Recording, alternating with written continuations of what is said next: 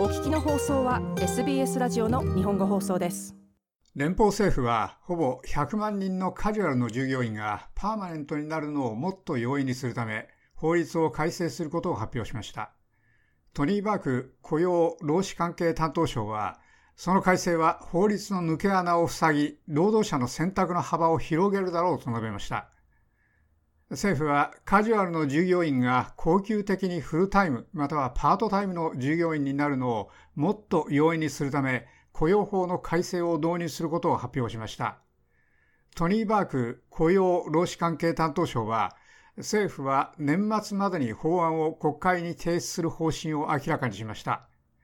この改正は雇用者がカジュアルにフルタイムの仕事の持つ雇用の安定や休暇を与えずに定期的な時間の労働をさせるのを許している法の抜け穴を塞ぎます。バック雇用省は改正案によると、恒久的に定期的に働いているカジュアルは、パーマネントになる資格を与えられるが、遡っての支配はないと述べました。オーストラリアのカジュアルにとっては良い日です。私が今年中に提出する法案は2つのことをします。1つは、恒久的に働いているカジュアルに、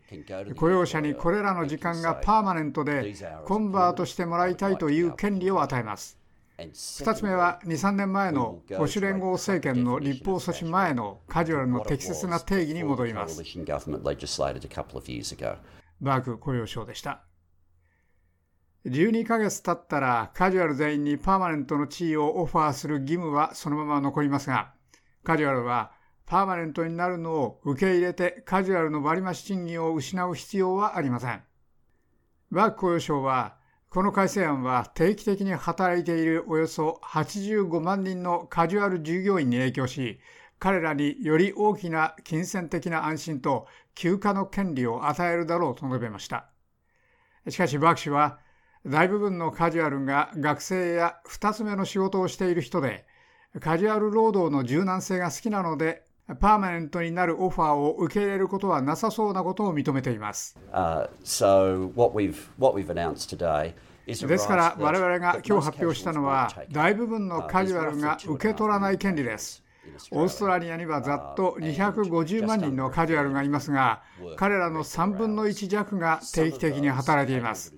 それらの85万人の労働者の一部がカジュアルの割増賃金よりも雇用の安心を欲している状況にあります。大部分の人はむしろ完全な柔軟性とカジュアルの割増を維持したいと思っており、彼らにとっては何も変わりません。バーク雇用省でした。この法案は前の政権が行ったカジュアルの定義の変更も元に戻します。保守連合政権は2021年にカジュアルの定義をその仕事が合意した仕事のパターンで無期限に続くという確固たる将来の約束がない仕事をオファーされた人に変更しました。この定義は同じ年の連邦最高裁判所の決定で支持されました。政府は今、その定義をカジュアル労働者のために恒久的な地位になるもっと明快な道筋を保障するものに変更したいと思っています。保守連合の雇用労使関係担当スポークスウーマン、ミカエラ・キャッシュ氏は、改正は必要ないと言っています。トニー・バークはオーストラリア中の雇用者を混乱状態に陥れました。彼は抜け穴を塞ぐと言っていますが、彼は雇用者と話していません。そして本当のところ、オーストラリアの人たちは、カジュアル従業員に関しては、その抜け穴とは実際には何だろうと思っています。もし彼が確実性や公正さのことを話しているのなら、カジュアルの定義を初めて法律化したのは前の保守連合政権でした。それが今のフェアワーク法です。ですから、我々がオーストラリアの雇用者と従業員に彼らが欲している確実性を与えました。ミカエラ・キャッシュ氏でした。オーストラリア商工会議所のアンドリュー・マッケラ CEO は、その改正は中小企業には悪い影響を与えるだろうと述べました。現在、大変明白な確実性があると言えます。それは連邦最高裁で確立されました。それは中小企業に選択を与える法律で確立されました。それは従業員に選択を与えています。現在、明白な道筋があります。もし誰かがコンバートしたいと思えば、それをするために大変明白な理由と明白な根拠があります。政府が提案していることは、将来かなりの不確実性が出る結果となります。商工会議所のマッケラ CEO でした。これは労働党が政権について以来、同じ仕事は同じ賃金政策の一環として行った2回目の労使関係への変更です。前回の労使関係の変更は、団体交渉をもっと容易にすることに焦点を合わせたもので、中間派との長い交渉を経て可決されました。ACTU、オーストラリア労働組合評議会のサリー・マクマナス書記長は、この雇用法改正の第2弾を歓迎すると述べました。オー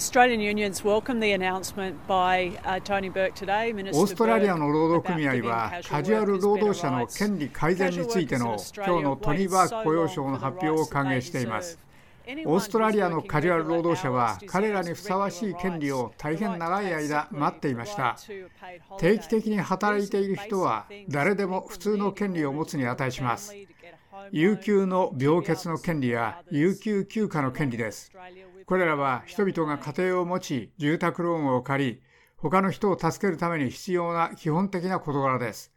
オーストラリアでは、あまりにも長い間、反対の方向に進み続けてきました。ACTU のマクマナス職長でした。キャッシュ上院議員とマッケラ CEO は共に ACTU とその労働党政権との関係を批判しました。カジュアル労働者たちは組合化できません。だから、労働党と組合はカジュアルの従業員は大嫌いです。ここに本当の問題があると思います。ACTU はジャンプしろと言っていて、政府はどのくらい高くと言っているように思われます。これは大変明らかに ACTU に動かされているアジェンダです。キャッシュ上院議員とマッケラ CEO でした。